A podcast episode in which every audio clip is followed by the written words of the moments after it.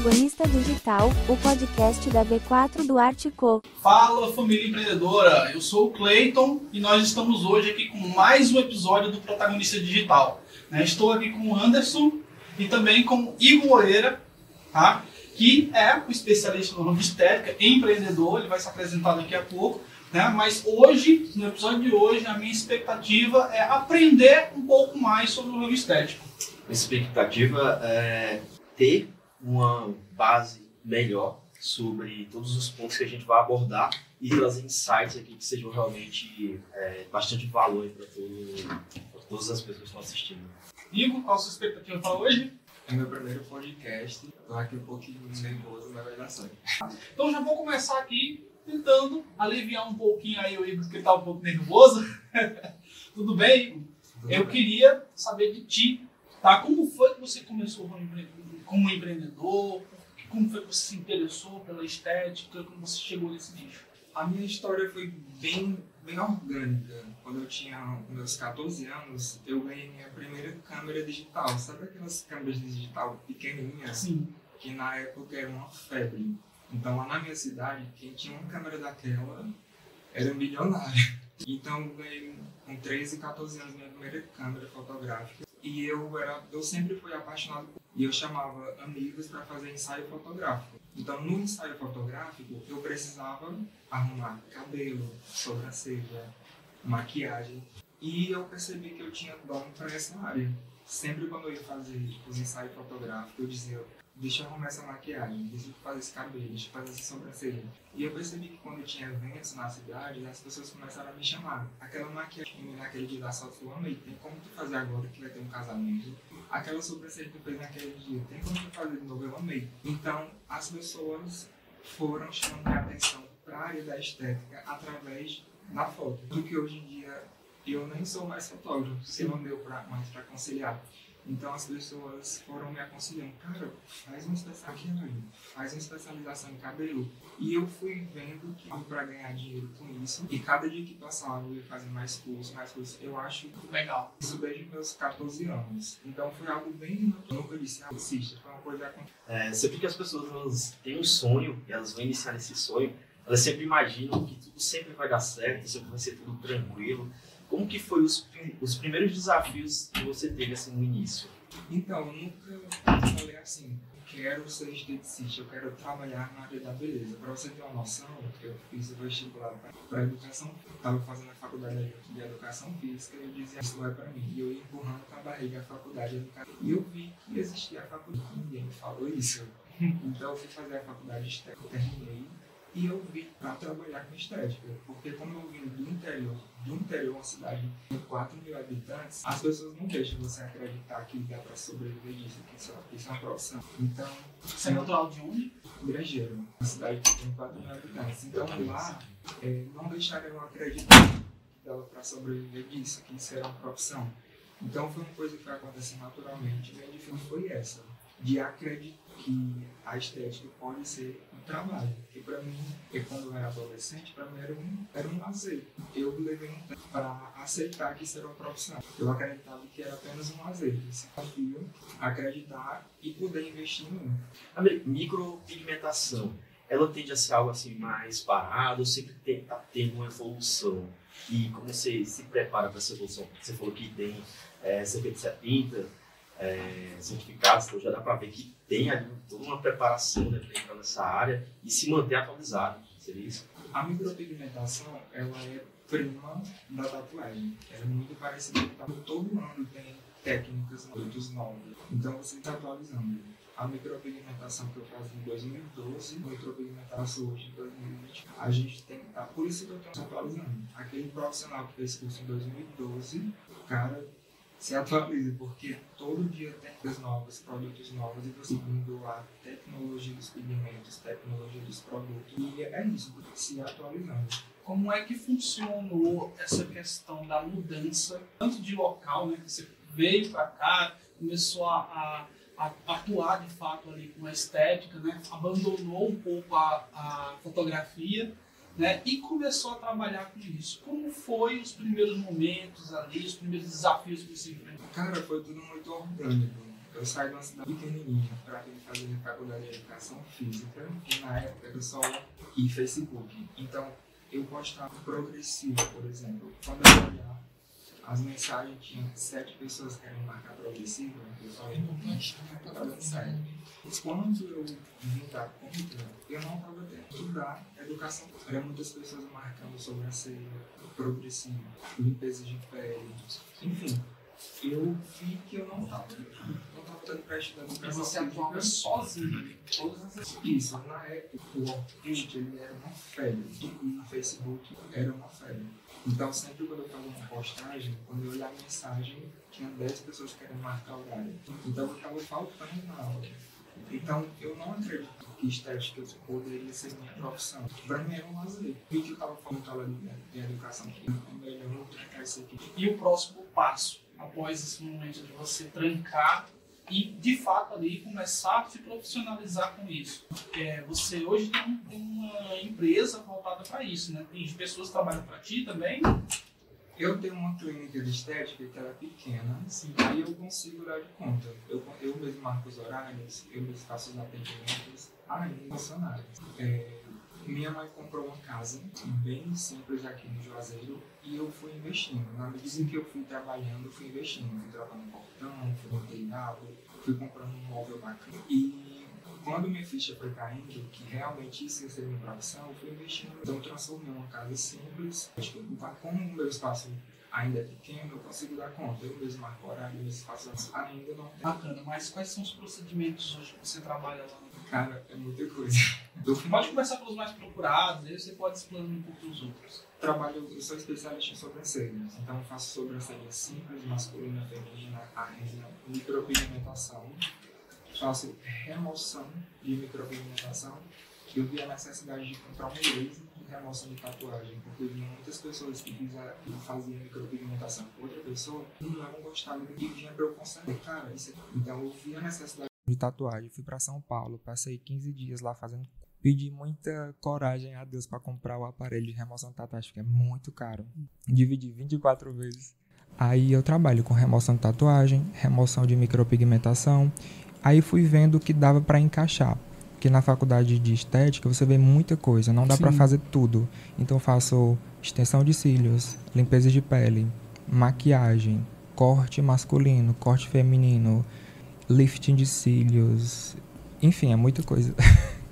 E qual desses é, são mais procurados? A questão dos cílios, sobrancelha? Hoje em dia o que é mais procurado é sobrancelhas. Legal. Anderson? E como você mantém a empresa é, atualizada com as novas tecnologias? Você mencionou que no início você fazia ali algumas postagens e já apareceu algumas pessoas é, interessadas. Você continua uh, atuando nesse canal? Conta um pouco pra gente. Tu fala em relação às formas de divulgação, é isso? Isso também. Eu tô sempre acompanhando o que tá em alta. Eu sou da época do Orkut. então eu tô sempre acompanhando o que está em alta. Orkut, Facebook, Instagram, WhatsApp, TikTok, agora o, o Kawaii, né? Uhum. Então, enquanto mais formas de divulgação, melhor tudo que você imaginar de forma de divulgação, eu acho que eu já fiz de todos. Eu estou procurando uma forma de divulgação que eu ainda não fiz. Já fiz divulgação em TV, em outdoor, panfleto. Eu acredito que você que é empreendedor, você não pode achar que as coisas vão cair do céu. Você tem que estar tá correndo atrás todos os dias. Todas as formas de divulgação são bem-vindas. Você acabou utilizando diversos meios para poder divulgar teu negócio, né? E desses, desses, todos esses veículos de comunicação que você utilizou, quais assim você acha que se sobressaiu, ficou melhor, foi melhor? E qual desses foi o pior? Eu diria 50%. 50% o famoso boca, boca a boca e 50% redes sociais. Porque se eu atendo uma cliente, eu atendo bem uma cliente, ela vai mandar a tia dela, a prima, os vizinhos. E também vem muita gente só ouvir por causa do Instagram ó, oh, eu vim por causa do Facebook, eu vi uns anúncios, eu vi em divulgação. Então eu diria 50%. 50% boca a boca, 50% rede social. Sim, você falou anúncio, você usa, chega a utilizar anúncios hoje, anúncios pagos, ou é mais questão orgânica mesmo? Das duas formas. Faço muito, muita divulgação orgânica e muito divulgação paga também. Bacana. Bacana. Como é que tem sido a tua experiência dentro do digital? A partir do momento em que você estruturou o teu negócio e passou a, a investir mais, já que você veio do Orkut, né? E depois passou para Instagram, Facebook, como é que foi essa transição? É, eu estou entrando aí nesse mercado pago, né? No tráfego pago. Porque é, é muitos desafios hoje em dia, porque a tecnologia está todo dia mudando. Você vê uma, umas técnicas de divulgação hoje, amanhã já tem outras técnicas.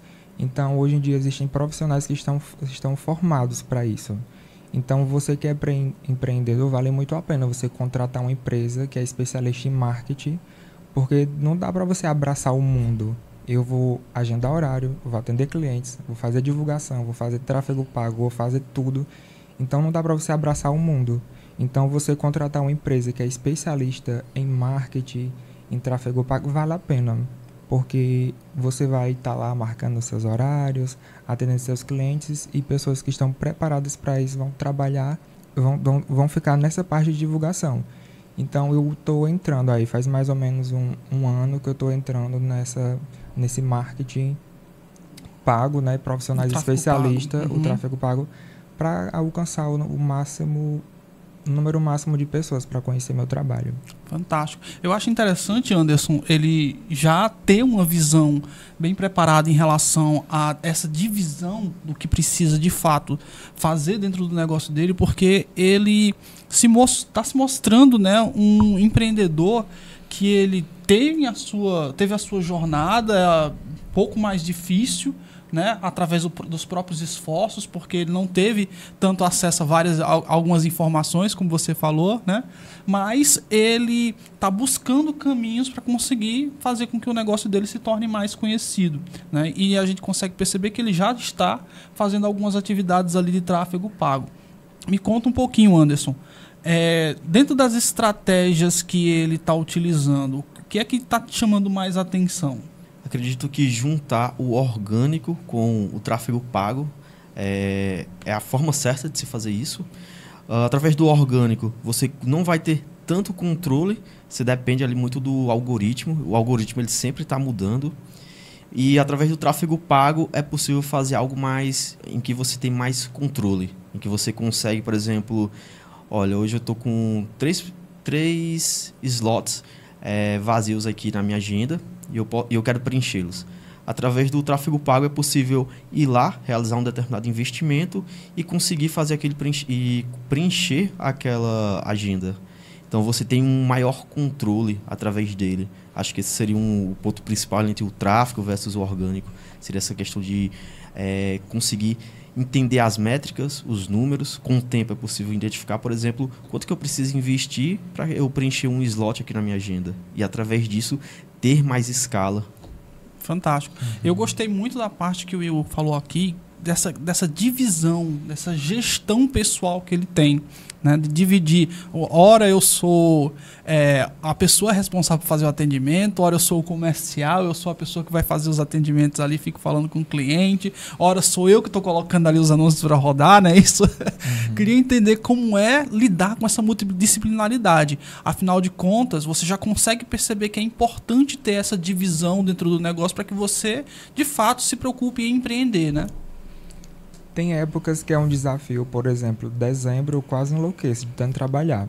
Aí tem épocas que é mais tranquilo, agora em janeiro é um mês mais parado. Então sempre quando tem épocas que, que são épocas assim festivas, é sempre um desafio, porque estúdios de estética lotam. Então eu consigo organizar tudo de acordo com a época. Tem mensagens que fica mais acumulada os clientes sabem, eu já deixo lá naquela mensagem automática, tá com pressa, liga. Porque é realmente um desafio para a área da beleza em épocas festivas. Então existe a questão da sazonalidade também no, no teu nicho, né, no teu ramo de negócio. Então tem momentos que eles, eles são um pouco mais frios, mas tem momentos que eles são mais quentes, ou seja, onde você precisa ter um pouco mais de esforço ali para poder fazer atendimento. Né? Quais são esses momentos? Natal, Ano Novo? Quais são os momentos que vocês são mais procurados? Sempre nessas épocas festivas. É, Natal, Réveillon, agora Carnaval. Antes do Carnaval é, academia e estúdio de estética lota em- Dia das Mães. No Dia Dia, das das, mães. é bem interessante que todo mundo quer estar bonito no Dia das Mães.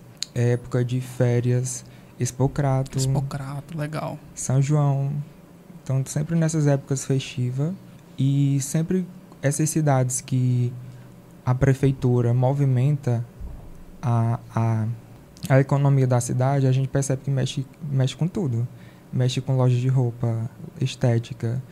Então, é nessas épocas festivas mesmo que as, a, os, as clínicas de estética bombam.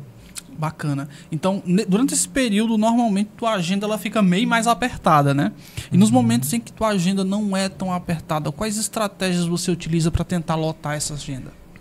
A estratégia que eu uso foi o seguinte: eu tenho um amigo tatuador em Iguatu, eu tenho uma amiga que tem um salão de beleza em Vaz Alegre, e eu fui fazendo assim, fui fazendo divulgação. Então, tipo, duas vezes por mês eu atendo no Iguatu, esse amigo meu me ajuda na divulgação, uma amiga minha que tem um salão de, beleza em Vaz Alegre, a gente faz divulgação, ela me ajuda na divulgação, claro que eu pago comissão para eles.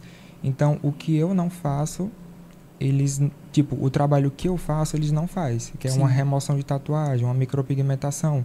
Então, eu organizo minha agenda para atender, tipo, duas vezes por mês no Iguatu, duas vezes por mês em Vaz Alegre, e graças a Deus vem dando, bem, vem dando certo, que eu pego datas estratégicas que minha agenda não está muito cheia em Juazeiro e atendo em outras cidades. Então, eu estou ficando bem conhecido nessa região do Cariri, Bacana. no Centro-Sul, mas é isso, tá sempre então tem um procurando. apelo, um apelo também relacionado à tua identidade visual, Uhum. né? A, a você como pessoa. Então o teu marketing praticamente ele tá intrínseco na pessoa do Igor, Sim. correto? Então tá tudo muito ligado. Não é necessariamente o teu estúdio, o local onde você trabalha, e sim o personagem, né? É bem interessante tu falar isso, porque tem pessoas que falam assim: olha, Igor, a minha vizinha trabalha com sobrancelha e eu vim de outra cidade para fazer contigo. Eu escuto isso com muita frequência. Então, muitas vezes é da tua energia, é do teu caráter, é a forma que você trata o cliente. Sim. Porque é bem interessante. Quase, todos, quase, quase todo dia eu escuto isso. Ó, na minha rua tem uma pessoa que trabalha com limpeza de pele. Só que eu vim de outra cidade para fazer porque eu gosto de você, eu gosto do seu trabalho. Então é bem interessante. Parece que é, é sua energia, a forma que você trata o cliente. Que você não pode ficar tratar o cliente igual um robô. Você tem que tratar bem o cliente para ele voltar. Uma, um atendimento humanizado. Tem que fazer um atendimento mais humanizado, né? Uhum. Então, isso, isso fica muito ligado à questão do atendimento também. Uhum. Né?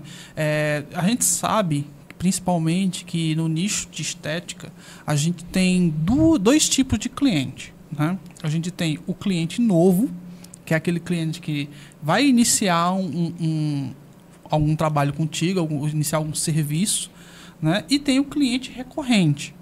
Né, que é aquele cliente que de fato é o cliente que está sempre presente ali contigo, sempre necessitando que você execute algum tipo de serviço. Né? O desafio é o cliente novo. Como é a recepção com esse cliente desde o momento em que ele entra em contato contigo? Eu uso estratégias mais ou menos assim. Tem um cliente que vem apenas fazer uma sobrancelha. Eu falei, cara, dá uma olhadinha aqui, seria bem interessante tu fazer a limpeza de pele.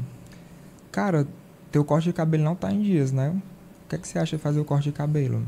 Olha, eu tô vendo aqui umas ruguinhas, o que, o que tal a gente aplicar um botox? Eu tô vendo que você tá com a olheira um pouco cansada, que tal a gente fazer um tratamento para olheiras? Então, muitas vezes um cliente vai fazer uma coisa, quando eu vejo já fez 10. Aí os amigos gostaram, aí manda os amigos também. Então, quem trabalha na área da beleza, é bem interessante fazer esse como se você estivesse vendendo um combo. Sim. Através de uma coisa, você vai puxando outras. Se você trabalha só com sobrancelha e você tem uma agenda lotada, agradece a Deus. Mas se dá para você colocar outros procedimentos para você trabalhar também, é uma forma de você aumentar o seu faturamento. E isso é uma coisa muito bacana que o Igor falou, porque a gente consegue perceber novamente mais duas coisas, né?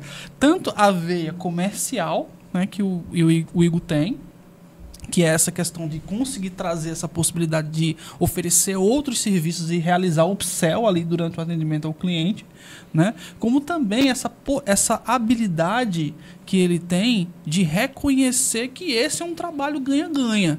Né? Porque a gente sabe que para a gente empreender bem não pode ser somente um, uma coisa onde o Igor ele vai empurrar serviço ali para o cliente e o cliente que se vire. Não é assim. Né? O Igor sabe que o serviço que ele está oferecendo provavelmente é algo que vai beneficiar o cliente também. Correto, Igor? Sim, eu acho interessante que tem produtos que eu anuncio nas redes sociais e eu não vendo nenhum. E pessoalmente eu aplico no cliente, mostro a qualidade, mostro os benefícios e eu vendo todos na divulgação pessoalmente, entendeu? É uma coisa que eu acho bem curiosa, que nem sempre na internet vai funcionar. Você tem que ter o contato físico, Sim. você demonstrar o, o, cliente utilizar, que é o, o, o atendimento humanizado mesmo. Então, todas as formas de divulgação serão bem-vindas, mas nunca esqueça do atendimento humanizado.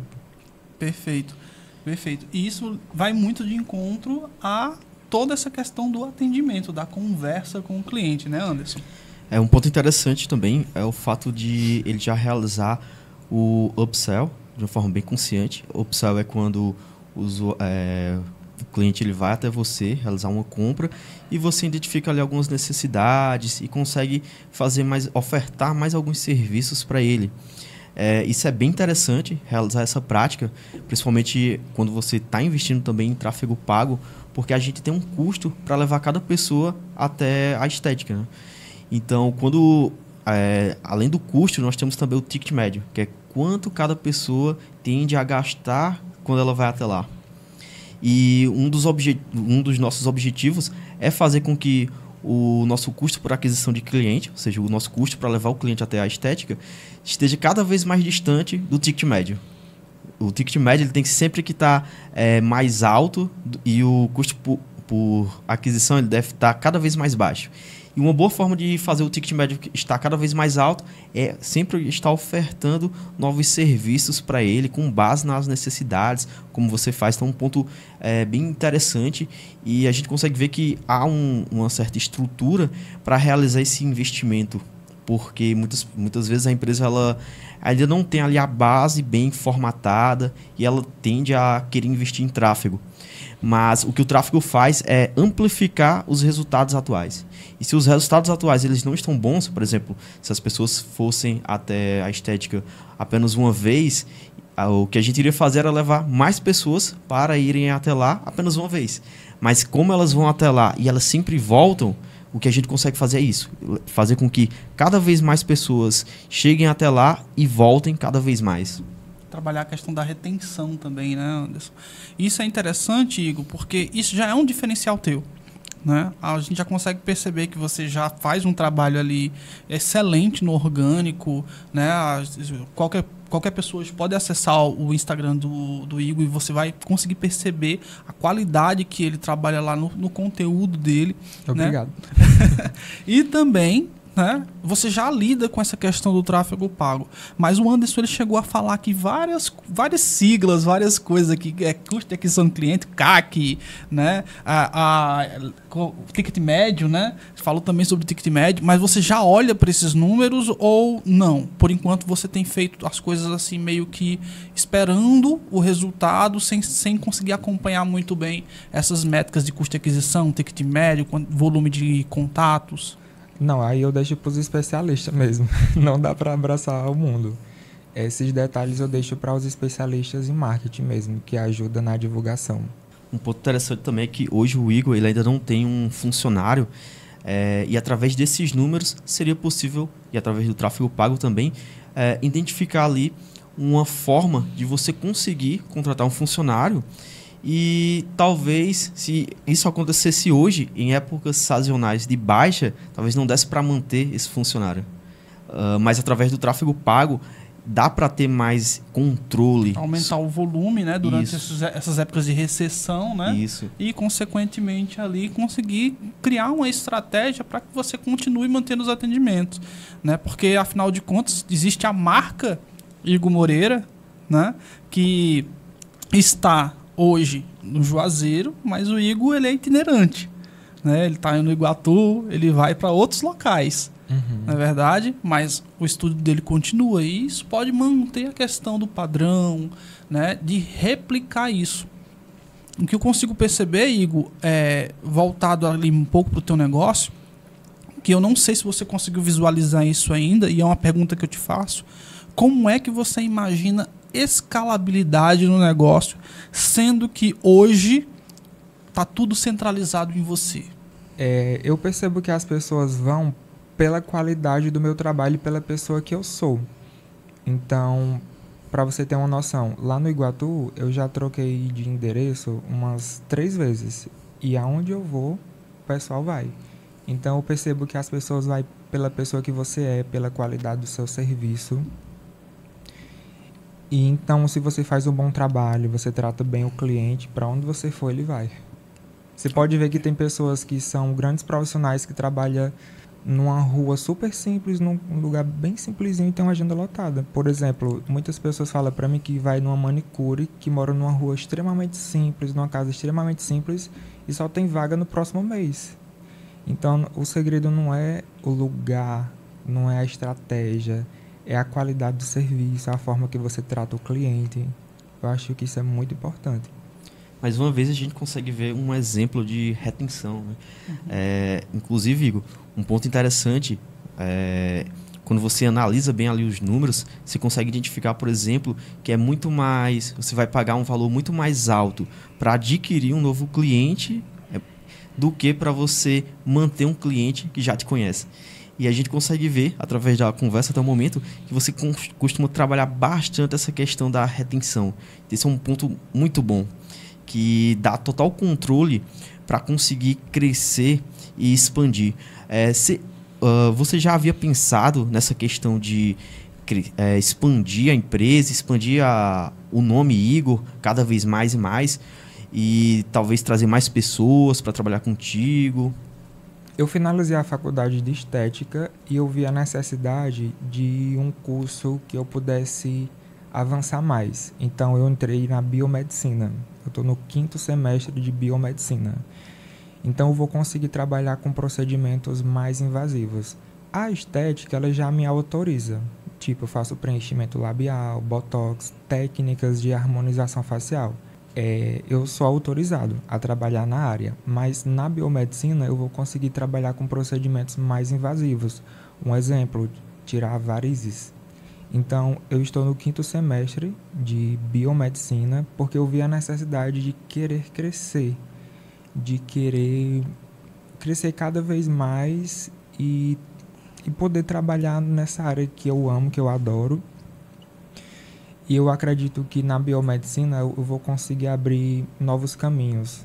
Então eu tô aí no quinto semestre pedindo paciência a Deus para terminar logo a faculdade. É engraçado a gente pensar dessa forma, porque eu vejo, eu vejo que o Igor ainda centraliza muita coisa nele mesmo.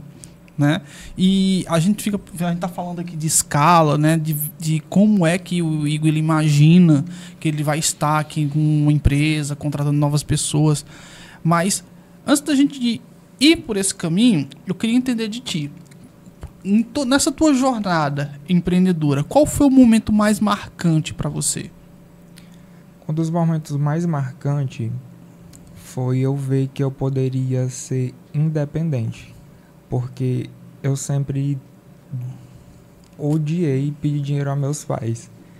Mãe, eu tô precisando de dinheiro para comprar isso. Mãe, pai, eu tô precisando de dinheiro para comprar isso. Quando eu vi que eu poderia fazer tudo o que eu queria e não pedir dinheiro aos meus pais, eu disse, pronto, aqui é a minha vitória, porque é um um dinheiro honesto através do meu trabalho, eu cons conquis- conqui- consegui comprar tudo, viajar, tudo que eu tenho vontade, sem estar pedindo dinheiro a ninguém. Então, para mim, foi uma das minhas maiores vitórias é, quando eu vi que eu podia ser independente na minha área da estética. Entendi. Então, hoje o desafio mesmo é essa questão da escala, de buscar uma maneira de escalar o, o, o negócio e partir para a próxima etapa, né? Porque de fato as coisas ficam muito centradas em você, né? Então, eu- não sei, hoje você tá na o teu estúdio é na casa dos teus pais, Não, hoje o meu estúdio é na minha própria casa. na tua própria casa. É, tipo, eu dividi. Ficou os fundos na minha casa Entendi. e à frente a clínica de estética. Aí quando você viaja, esse local ele fica parado. Isso. Entendi. Entendi. Você já pensou em trazer outras pessoas? Você dá, você dá curso, na verdade, também, né? Dou cursos também. Quando surge a oportunidade de dar cursos, dou cursos também. Porque muitas pessoas falavam assim: eu tenho vontade de fazer um curso de extensão de cílios, mas eu preciso ir para Fortaleza, preciso ir para São Paulo. Existem cursos online, cara, mas nada se compara a um curso presencial. Inclusive, várias pessoas que fizeram curso de extensão de cílios comigo presencial já tinham feito curso online. E falou: cara, não tem nada a ver, é mil vezes melhor um curso presencial. Aí eu fui vendo a necessidade de dar cursos. Aí eu dou cursos de extensão de cílios, limpeza de pele, micropigmentação. Eu fui vendo a necessidade, porque a galera precisava ir pra longe, pra fora, igual eu. Eu fui- já fui fazer curso em Londrina, Paraná, Jundiaí, Guarulhos, Fortaleza. Eu precisei viajar muito para trazer as técnicas que eu trabalho hoje. Então eu consigo organizar minha agenda e também ministrar cursos. Bacana. Vamos pegar, Anderson, as três frentes que o negócio dele pode ter, né? A gente tem produto, a gente tem serviço e a gente tem educação, né? Ele já lida muito bem com a questão do serviço, né? Ele faz cursos presenciais, né? E ele tem ali a possibilidade de ter produtos com o nome dele também, caso isso seja um desejo dele, né? Mas aí a gente lida com físico e virtual. No virtual, obviamente, a prestação de serviço ela é um pouco mais difícil porque a gente precisa da presença do cliente, né? Mas a questão de curso, você já pensou em ter teu curso online, por exemplo? Já pensei. Eu só preciso de um profissional que me dê uma boa ori- orientação. Eu já pensei sim. Preciso descobrir um profissional que me faça essa orientação, porque tem as plataformas de, de, de, de cursos online que eu ainda não, não, não entendo muito bem. Então seria uma, uma boa ideia. É um bom caminho, online. um bom caminho para empreender também, né? Uhum. Porque eu, eu ainda eu ainda tô vendo o Igor assim, ele muito operacional, ele muito centrado nele, né? E a partir do momento em que a gente começa a criar asas, sabe, Igor? Eu passei por essa fase também, sabe? Eu como como estrategista de marketing, por muito tempo eu passei pelo fato de que eu centralizava toda a operação em mim né? E até mesmo quando eu comecei a contratar pessoas para poder trabalhar comigo, o Anderson foi um dos primeiros que veio trabalhar comigo, O primeiro. né? O primeiro, na verdade, né?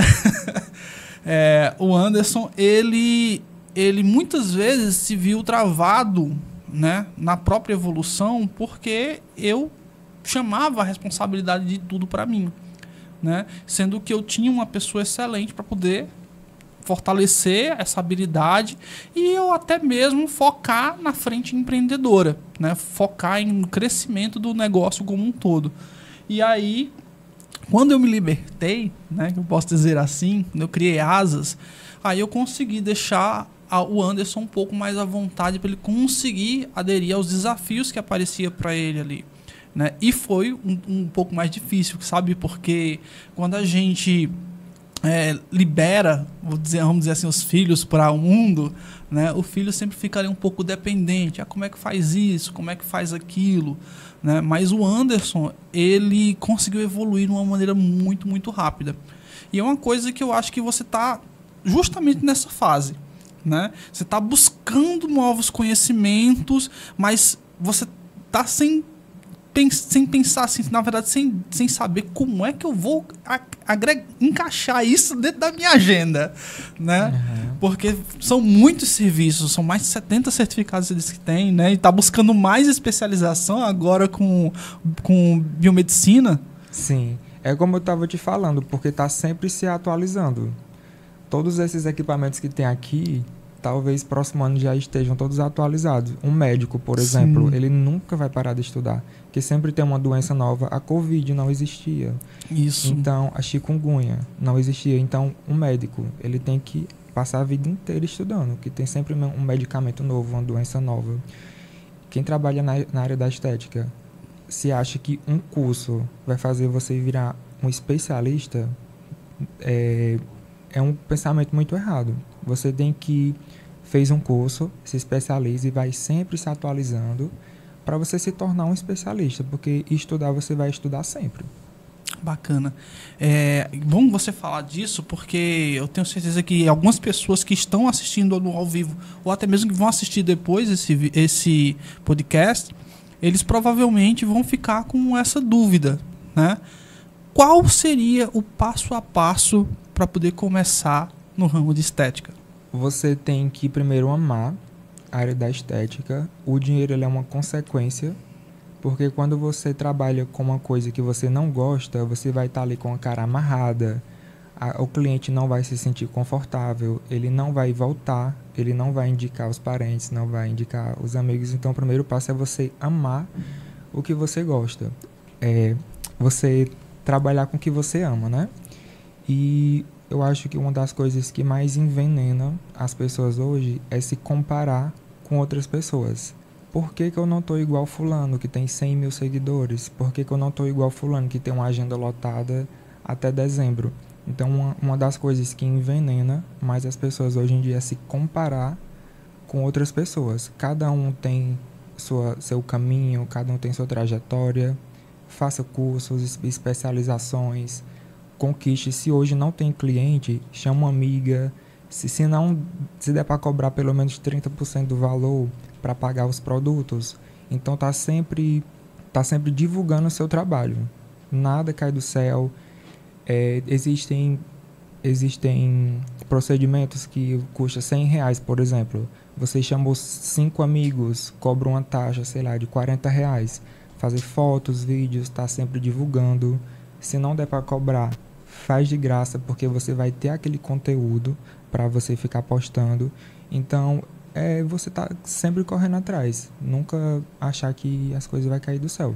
Bacana. É uma visão bastante é, empreendedora, né, Anderson? Por, porque é, é um desafio constante, principalmente quando, quando se fala do nicho que você tá, né? E eu queria entender de ti, dentro dos desafios que você enfrenta diariamente, né, no, dentro do, do teu trabalho, quais eles são mais, quais são mais recorrentes, quais acontecem mais? Um dos maiores desafios é a concorrência. É você se especializou, gastou horrores, cobra 500 reais um, por, um procedimento, por exemplo, aí a pessoa desmarca o horário porque encontrou um lugar que faz por 150. Aí você fica, cara, como assim 150? Não paga nenhum material que vai usar, não, não consigo entender. Então, acho que um dos maiores desafios é isso, a concorrência, que coloca os serviços muito barato. Hum, e isso vai atrapalhando, porque você quer trazer qualidade, quer trazer os melhores produtos. Aí vem a concorrência e coloca um preço muito baixo. E eu sinto que é um, que é um dos maiores desafios é esse, a concorrência que coloca os mesmos procedimentos com valores muito baixos. Existe uma questão de commodities nesse ponto ou é mais porque é, o, o serviço ele é muito comum e acaba aparecendo outras pessoas. Por exemplo, na micropigmentação, os cursos são caríssimos, sabe? Então, você vai ver o valor de cursos, de materiais, materiais descartável. Então, eu acho que um profissional que trabalha com produtos descartável, produtos com Anvisa, que tem tudo certinho para cobrar muito barato, eu acredito que alguma coisa errada tem ali, cara. Um produto que está perto de se vencer, eu não sei. Porque eu não consigo entender uma pessoa que faz. Acho que falta um pouco de gestão também nesse, nesse ponto, né? Para conseguir calcular de fato ali quais são os custos que está tendo. Isso. Eu acredito que tem muitas pessoas que acabam não tendo nem lucro. Tipo, tá pagando para trabalhar. Uhum. Quando a, os clientes chegam só, tu acredita que fulano tá cobrando tanto? Não, não é possível. A pessoa tá pagando para trabalhar. Então, é um desafio você estar tá lidando com a concorrência, porque muitos realmente prostituem os serviços com valores muito baixos. E como é que você vê isso né, em relação a concorrentes? Né? Como é que você visualiza essa frente? Pra, qual seria a melhor solução para esse caminho? A melhor solução é você acreditar no seu potencial, não deixar de trabalhar com produtos de qualidade, porque as pessoas vão perceber. Como eu te falei, eu vi a necessidade de comprar um laser de remoção de tatuagem, porque muitas pessoas iam para o mais barato e vinham para eu corrigir. Então, você trabalhar com qualidade, colocar o preço, preço justo, uma hora as pessoas vão percebendo. Sim. Isso. Bacana. É, você falou que a micropigmentação que você realiza é especializada, você estudou para isso, fez curso, fez faculdade para isso, né? E me diz, me fala, qual o teu valor hoje e qual o valor que a concorrência cobra que você acredita que seja ali um meio que desleal, que não funciona? Hoje eu cobro 550 na micropigmentação, um procedimento que eu faço em 50 minutos, por exemplo. Só que na medida que os anos vai passando, os produtos vão ficando mais caros e você tem que estar tá vendo o valor do material para ir ajustando o valor. Sim. Mas eu vejo micropigmentação de 100 reais, por exemplo, eu fico, cara, como assim? Alguma coisa errada tem aí, algum produto que está perto de se vencer, eu não sei, que eu não entendo. Porque todos os produtos de micropigmentação são muito caros, os custos são muito caros. Então, aí lá vem os clientes para eu remover. Os clientes que fizeram micropigmentação que ficou torta, ficou grossa, ficou a cor errada, o desenho errado. Aí o barato sai caro, porque vem para eu remover com laser depois para fazer todo o processo de correção. Além desses problemas que você falou, quais outros problemas mais sérios pode acontecer caso alguém é, queira fazer um procedimento mais barato como esse e os riscos que ela corre ao tentar fazer dessa maneira?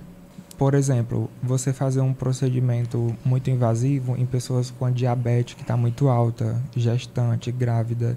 Tem profissionais que já vai jogando os produtos sem fazer um teste, sem fazer uma avaliação, sem fazer uma anamnese.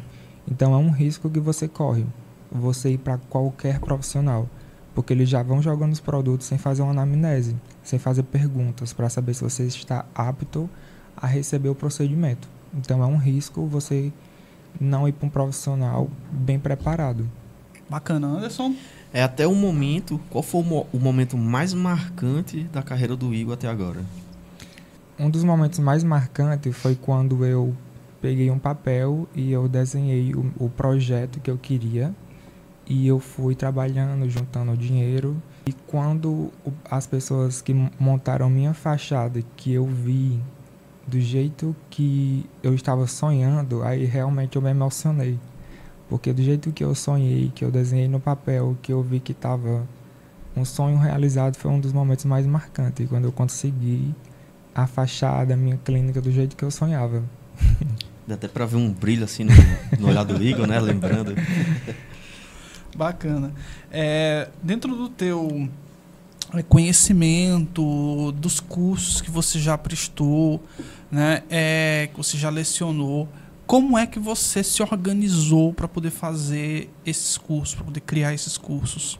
As pessoas foram me perguntando como é que eu faço para fazer um curso de extensão de cílios. Tu sabe onde ministra cursos? Eu, hum, uma oportunidade aqui. Igor, onde que eu poderia fazer um curso de limpeza de pele? Eu nunca tinha dado curso de limpeza de pele. Eu falei, eu ministro o curso de limpeza de pele. Ia lá, pegava um notebook, tá, tá, tá, tá, tá, criava uma apostila, pronto. Você pode fazer um curso de limpeza de pele comigo. Então eu fui vendo oportunidades de acordo com a necessidade. Então eu dou curso de limpeza de pele, extensão de cílios, micropigmentação. Todos os cursos que as, que as pessoas só conseguiu fazer fora, você consegue fazer comigo eu fui vendo como uma oportunidade para eu aumentar o, a, a minha renda. E com que frequência você dá esses cursos? Eu gosto muito de dar os cursos VIP.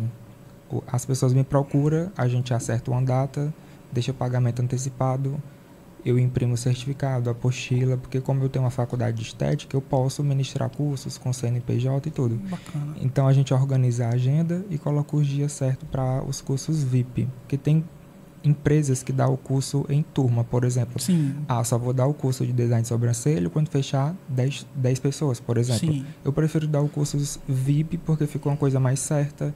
Inclusive eu já coloco um valor justo que vai ser um curso VIP, ele é um pouco mais caro. Mas Uhum. você aprende muito mais do que você estar numa turma de 10 pessoas, por exemplo. Entendi. Então é algo muito mais pessoal, né? Algo mais próximo ali da pessoa. Sim. Então a possibilidade de aprender ela é, ela é muito maior porque de fato não chega nem a ser um curso, é uma mentoria, Sim. né? É uma mentoria. Bacana, bacana. Gostei. E nos módulos que você que você trabalha hoje nos cursos, né? É, vamos falar aqui, por exemplo, num curso de extensão de cílios. Né? Quais são os principais módulos ali que a pessoa precisa desenvolver, as principais habilidades que ela precisa desenvolver? Ela precisa desenvolver a paciência, que é um procedimento que é feito detalhe. Para mim, é uma terapia fazer extensão de cílios. Para outras pessoas, quando vai fazer o curso, é super estressante, porque é um procedimento que é feito fio a fio, trabalho muito delicado. Então, para uns, o que é uma terapia, o que relaxa, para outros é super estressante. Então, vê se você realmente tem tendência para trabalhar nessa área, porque tem que ter paciência, tem que ter domínio da sua ansiedade. Então, só no curso que você vai descobrir. Quando você faz, é bem interessante, sei lá, eu dou curso para 10 pessoas. Aí tem duas que dizem assim, cara, isso não dá para mim. Outros ficam extremamente apaixonados e, e sobrevivem do procedimento. Trabalha divinamente bem com, com, com a técnica em, em todas as cidades que eu rodo. Bacana. E quantos alunos você já teve até hoje? Cara, boa pergunta. Eu tenho eu tenho 30 anos, eu ministro o curso desde os meus 14. Nossa, Tinha empresas de maquiagem aqui no Juazeiro que eu dava cursos de maquiagem todo sábado e toda turma tinha 10 pessoas, 12, 14. Então nunca não tem como eu saber quantas mas pessoas eu já dei de- curso. 16 anos é, ministrando cursos, né? Sim. Então, bastante tempo. É, entre, entre os procedimentos que você realiza ali, quais são os mais populares? Extensão de cílios, Um procedimento muito procurado hoje em dia é a micropigmentação, é preenchimento de olheiras. Preenchimento de olheiras é um procedimento que está sendo super bem procurado. Preenchimento labial, botox, são procedimentos que são super, super procurados porque vai dar uma harmonia no rosto e você vai estar valorizando a sua beleza natural. Então, são os procedimentos mais procurados hoje em dia são esses. Me explica um pouquinho como é que funciona a aplicação do Botox. O Botox ele é um produto que você vai reconstituir ele tem validade de 30 dias. Então ele vai causar um relaxamento na musculatura. Então você está ali todos os dias fazendo muita expressão facial. Aquela expressão facial vai se tornar uma ruga. Então o Botox preventivo ele vai estar tratando tua pele para que não se transforme em uma ruga definitiva, por exemplo. Então, enquanto mais jovem você começar a se cuidar, melhor. Com quantos anos eu posso começar a aplicar Botox? Não existe isso. A partir dos 20 anos já está liberado para fazer, que seria o Botox preventivo. Ah, eu vou deixar para aplicar Botox só quando eu tiver 70 anos. Aí já vai ser uma cirurgia plástica, vai ter que ser algo muito mais invasivo. Sim. Então, enquanto mais jovem você começar a se cuidar, melhor. Porque aquela, você vai para academia todos os dias para crescer o músculo. Sim. O Botox é o contrário, ele vai relaxar o músculo para que não se transforme em rugas profundas na sua pele. Entendi. E quais os principais locais que as pessoas procuram? Você falou preenchimento labial, né? Esse é o mais procurado ou existem outros eh, serviços que também são bem procurados? Limpeza de pele e design de sobrancelha. Porque são coisas que você tem que estar mantendo. Igual você vai na manicure. Se foi na manicure, daqui a 15 dias já está precisando fazer de novo. Então eu diria que sobrancelha, por exemplo, é um dos procedimentos mais procurados porque tem que manter. Você fez a sobrancelha hoje, ficou maravilhosa. Daqui a 20 dias já está precisando fazer de novo. Então, tudo que precisa de mais manutenção é o que é mais procurado. Bacana. O que você diria para uma pessoa que está começando agora no ramo estético? Que está querendo eh, ingressar? Né? O que, que ela precisa para poder começar de fato? Vamos dizer assim, para micropigmentação, por exemplo. Para quem está começando na área da estética, eu diria que você comece com o que você tem. é, não fique tomando esse veneno de se comparar com outras pessoas. Cada um tem seu processo, é, vai conquistando seus clientes. Se você não tiver cliente essa semana, chama uns parentes, faz cobrando pelo menos uma taxa que você vai ter o que postar, vai chamar atenção. Quem não é visto não é lembrado. Então, o fato de você presentear uma tia, por exemplo, com a micropigmentação, ali você já vai ter um conteúdo para postar. Vai ser a mesma micropigmentação postada todos os dias, mas as pessoas estão todos os dias ali vendo o seu trabalho. Então, nunca se comparar com outras pessoas, acreditar no seu processo e todos os dias procurar uma forma de você divulgar o seu trabalho. Todas as formas de, divulgação são bem-vindas. A persistência também é algo importantíssimo no teu nicho, né? Isso. Porque principalmente a pessoa precisa não somente ver que ela tem um dom, mas ela também precisa persistir, porque provavelmente vai encontrar muitas barreiras nesse caminho. E aí eu te pergunto, como é que você se mantém motivado para estar tá constantemente se atualizando, buscando fazer novos atendimentos, buscando especialidades? A gente tem que ter consciência que é um comércio. Você tem uma loja de roupa Pode ser que hoje não entre ninguém para comprar roupa, mas pode ser que amanhã entre 20 pessoas para comprar roupa na sua loja. Você tem que ter consciência que nem todos os dias vai ser perfeito. Tem dias que vai ser ruim, tem dias que vai ser bom, e você tem que trabalhar sua mente para isso, que nem todos os dias vai ser um dia bom. Você tem que acreditar no seu potencial, estudar. Hoje em dia tem YouTube, todo mundo tem acesso à internet para estar tá vendo uma técnica nova ah, hoje eu não tenho cliente. Vai ver vídeos no YouTube, ver vídeos, sei lá, na Netflix, vai ver o que tiver ao seu alcance, o que tiver ao seu, a seu acesso, vai procurar se especializar, nunca ficar parado. Sempre estar se renovando, né? Sim. Eu, Anderson, vamos chegar agora numa parte em que a gente vai falar sobre alguma coisa que está dentro do nosso domínio, né? a parte do marketing, né? Então me fala, Igor, qual a importância do marketing digital. Você já falou um pouquinho logo no começo, mas eu queria saber de ti agora, qual a importância do marketing digital para o teu nicho de negócio? O marketing digital vai mostrar o teu trabalho para pessoas que ainda não te conhecem. Tem aquele cliente que já é cliente teu há cinco anos. Ele vem ali todo mês fazer os procedimentos com você. Mas se existe a possibilidade de pessoas que nem sabem que tu existe e você pode mostrar o teu trabalho, é uma oportunidade incrível para você conquistar novos clientes. É, você contratou um profissional de marketing para estar tá divulgando o teu trabalho no tráfego pago, por exemplo. Você chegou lá no Instagram da pessoa, não tem um vídeo ela explicando o que significa o procedimento. Não tem uma foto de qualidade, não tem um vídeo de qualidade. Então você é ligar, é fazer o casamento de um tráfego pago com tráfego orgânico, eu acho que é super importante, porque é um contato humano que você vai ter. Então, pessoas que são extremamente tímidas, que não gostam de gravar vídeo, não gostam de aparecer, cara, supera essa, essa timidez, dá, faz o primeiro vídeo, posta, porque as pessoas precisam, não adianta de nada passar uma propaganda minha na TV, eu vou lá nas redes sociais, não tem nada meu. Então é super importante você ter consciência disso, para estar tá sempre mostrando o seu trabalho de uma forma humanizada, você explicar o que significa os procedimentos. É, tem pessoas que chegam lá no meu estúdio e eu falo assim: o que é que tu acha da gente fazer um bioestimulador de colágeno? E a pessoa, o que é isso? Então você postar vídeo explicando o que é o procedimento, a pessoa, opa, achei interessante isso aí.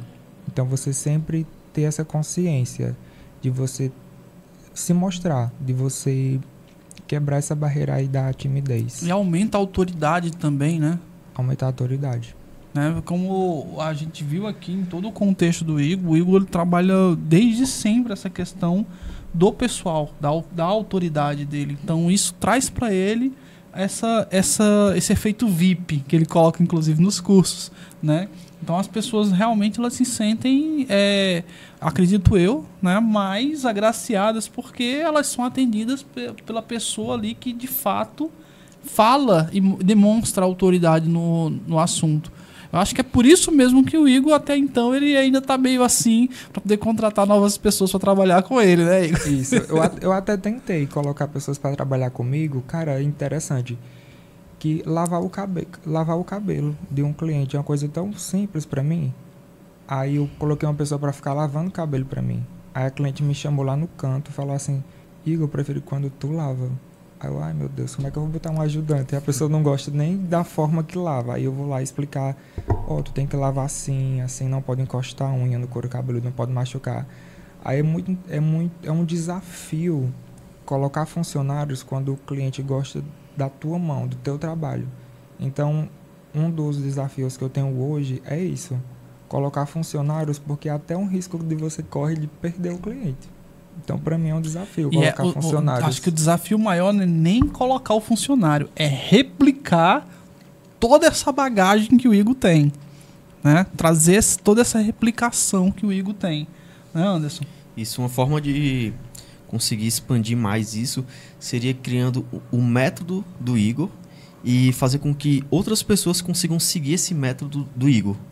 Isso faria com que você tivesse é, pessoas que trabalhassem bem mais parecido com a forma que você trabalha, não 100% igual, provavelmente não, mas seria uma forma de ter um maior controle sobre isso.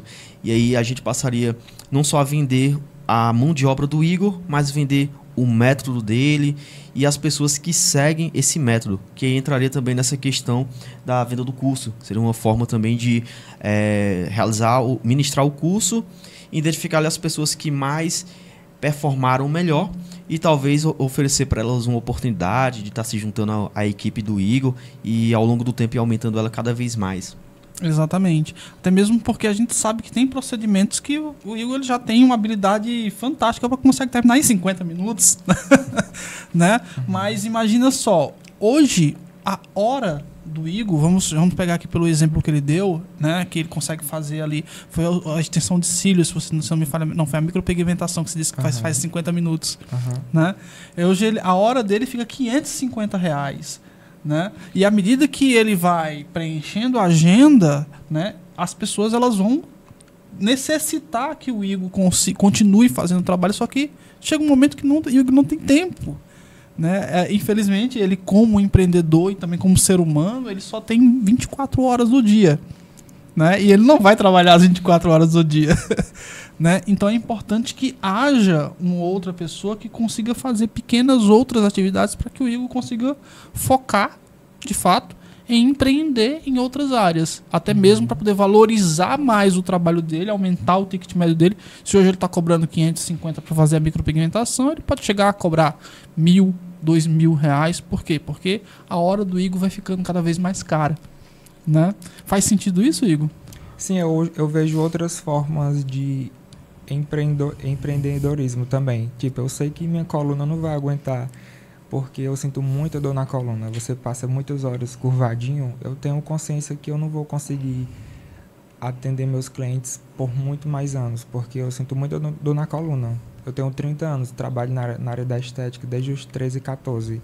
Então eu procuro outras formas de, de investir o meu dinheiro, tipo casas alugadas, porque eu sei que eu não vou aguentar atender meus clientes para sempre. Então eu não, eu não penso só na estética. Eu, eu fujo um pouquinho para pegar o meu, o meu valor e investir em outras áreas também. Porque Bacana, você tem outras frentes de, você tem outras frentes de investimento também. É, é, esse, esse foi o caminho que você encontrou para continuar em um processo de crescimento, então. Sim. É, e o que mais você investe além de imóveis? Hoje em dia, eu acredito que você conversando com o gerente do banco, por exemplo, ele vai te orientar melhor porque existem várias formas dentro de aplicativos, de plataformas digital, que você consegue é, investir o seu valor e receber uns juros. Uhum. Então, a gente tem que ter consciência disso, que a gente não, não vai conseguir trabalhar por muito tempo, porque a coluna não, não aguenta, e você tem que procurar outras formas de investir também. Uma das minhas formas de investir foi casas alugadas e também é, tá sempre conversando com o gerente do seu banco para ver onde é que está tendo mais rentabilidade para investir o seu dinheiro. Bacana. Anderson, estratégias que o Igor pode utilizar, não somente o Igor, mas outras empresas de estética também, outros, outros empreendedores no ramo estético podem utilizar também. Uh, primeiramente, criar uma estrutura que seja possível mensurar todos os resultados. Então, identificar ali é, qual seria o ticket médio, ou seja, quanto que geralmente cada cliente tende a me pagar. É, criar uma estrutura que seja mais controlável. Ou seja, hoje eu tenho três vagas aqui, eu quero preencher essas três vagas. Como eu faço isso rapidamente? Então, é, ter esse número também é, é algo bem relevante. Uh, focar também nessa questão de criar o método do Igor e assimilar ele a, a, ao Igor. Uh, por quê? Vai chegar momentos ali, por exemplo, na Expocrato, em que o Igor ele poderia estar tá realizando um atendimento e está faturando ali 550 reais. Mas isso seria apenas um Igor em uh, cerca de 50 minutos. Mas e se a gente conseguisse multiplicar o Igor e ao invés de nós termos um Igor recebendo 550 em uma hora, nós tivéssemos, tivéssemos dois? Uhum. Então essa seria uma forma, o método ele possibilitaria isso. Então escalar, né? É a questão da escala. Isso. E daria para escalar não somente no offline, que seria o curso é, de forma presencial, mas também no online. Uh, o online ele permitiria alcançar cada vez mais pessoas. Talvez tenha alguém agora lá no Amazonas que iria se beneficiar do método do Igor. Não só essa pessoa que estaria assistindo o curso, mas os clientes dela também. Então, isso aumentaria cada vez mais a autoridade do, do Igor torna, tornaria a hora dele cada vez mais valiosa. Então o Igor ele não iria mais cobrar 550, iria cobrar mil, mas talvez alguém do, da equipe do Igor pudesse cobrar 550, que é o que o Igor cobrava anteriormente. E talvez até mais, porque o nome do Igor iria ficar cada vez mais sendo atrelado a algo de valor. Uh, trabalhar também, uh, você até já mencionou, o Cleito também, que o, teu, o Instagram tem um perfil muito bom, isso é bastante interessante. É, o que poderia ser feito também seria pegar esse conteúdo que você já utiliza e não ficar ali apenas do algoritmo. O algoritmo ele sempre está mudando, ele sempre o, o objetivo do algoritmo é fazer com que cada vez mais a entrega ela seja cada vez menor para que as pessoas elas é, foquem no, no orgânico para ter um alcance melhor quando for algo que tende a viralizar. E aí, geralmente, talvez não seja algo tão interessante, não seja algo relacionado assim a trabalho. Então, o pago, ele tende a ganhar cada vez mais força e a ter uma entrega cada vez maior. E é, seria muito importante já iniciar o mais rápido possível. Por quê? Porque assim você iria ter toda um, uma bagagem de estratégias. Por exemplo, ah, qual tipo de anúncio que funciona melhor? Então, enquanto os teus concorrentes, que talvez iniciem daqui a três meses, estariam realizando esses testes ainda, iniciando hoje, você já teria essa noção de quais são os melhores anúncios, qual o público segmentar. E é um diferencial também, né? Isso. É, você aparecer bastante ali para as pessoas, por exemplo, é, é, possível criar ali uma campanha de engajamento que vai fazer com que as pessoas elas vejam, vejam os posts que você postou no perfil do Instagram de forma orgânica e fazer com que elas interajam com esses posts. Cara, a quantidade de depoimento que ele iria conseguir com isso, assim, seria absurda, principalmente porque ele já tem uma autoridade e provavelmente tem umas pá de gente aí que já fez procedimento com ele. Isso. É, ter pessoas também que já passaram pelo atendimento, é, gravar um vídeo, depoimento com elas, mostrarem ali o, é, o processo acontecendo, um antes e um depois. As pessoas elas gostam de ver isso, elas gostam de ver o ambiente, gostam de ver é, realmente o processo acontecendo na prática. Então, não só apenas mostrar também uh, a imagem, somente o depois, mas também mostrar que é uma pessoa normal. Não era uma pessoa ali, não era um modelo que tinha ido lá e fez o procedimento. Você está falando assim, trabalhar meio que um antes e depois ali do, do procedimento. Variar o tipo de conteúdo. Isso, e mostrar que é uma pessoa, mostrar uma pessoa normal. Que a pessoa que está em casa, vendo ali no Instagram, ela vai se conectar. Ela vai perceber, pô, essa pessoa aqui, ela também tinha olheiras como eu. E olha como ela ficou. Eu achei bem interessante isso que tu falou, porque Sabe aqueles Instagrams de cabeleireiros super famosos? Eles vão em agência de modelo, pegam modelos belíssimas, pagam as modelos para fazer o cabelo delas e aquelas pessoas popular do dia a dia não posta elas. Mas aquelas modelos de agência que eles contratam, faz aquele antes e depois sensacional, uma equipe de marketing, faz um super vídeo, uma super foto. Então, para você que está vendo a gente agora, você trabalha na área da beleza, toma cuidado, porque muitas vezes a internet ela deixa você frustrado. Você, por que, que essa pessoa só atende gente, pessoas belíssimas? Cuidado, que existem várias estratégias por trás disso. Com certeza. E Anderson, a gente consegue é, entender né, que o nicho de estética ele não somente é um canal para que a gente consiga, obviamente, empreender e ter resultados em cima disso, mas também existe a possibilidade de crescimento, não somente na frente de prestação de serviço, mas também em outras frentes também, né? Concorda? Sim. E é isso, Igor. Queria ouvir de você agora as suas considerações finais. Minhas considerações, minhas considerações finais é que você que trabalha na área da estética, que está começando agora, acredite no seu potencial, invista, você, comece com o que você tem hoje. É, se eu não tenho condições de pagar um, um tráfego pago, comece com o que você tem hoje. Todos os dias dê um passo se hoje você está desanimado, mas dê um passo. Se amanhã você consegue dar 20 passos, dê 20 passos, mas nunca desistir do seu propósito. O tráfego pago, na verdade, é uma maneira da gente acelerar, né? Isso. Então, é, é uma, uma dica muito interessante. Anderson?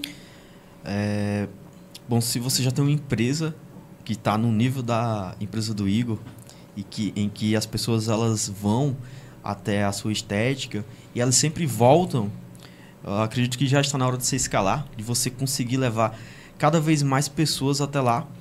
Talvez tenham pessoas que elas não foram na primeira vez, porque elas ainda não te conhecem tão bem, não sabem, não conhecem o teu trabalho como as pessoas que tendem a ir. Mas você pode alcançar essas pessoas e fazer com que elas cheguem lá pela primeira vez e elas continuem voltando. Eu gostei muito da parte que o Igor falou sobre a questão da retenção, né? De como ele faz para poder fazer com que os clientes eles voltem, continuem voltando, o que, o que deixa um pouquinho distante da questão de você ter que estar tá adquirindo sempre cliente ali.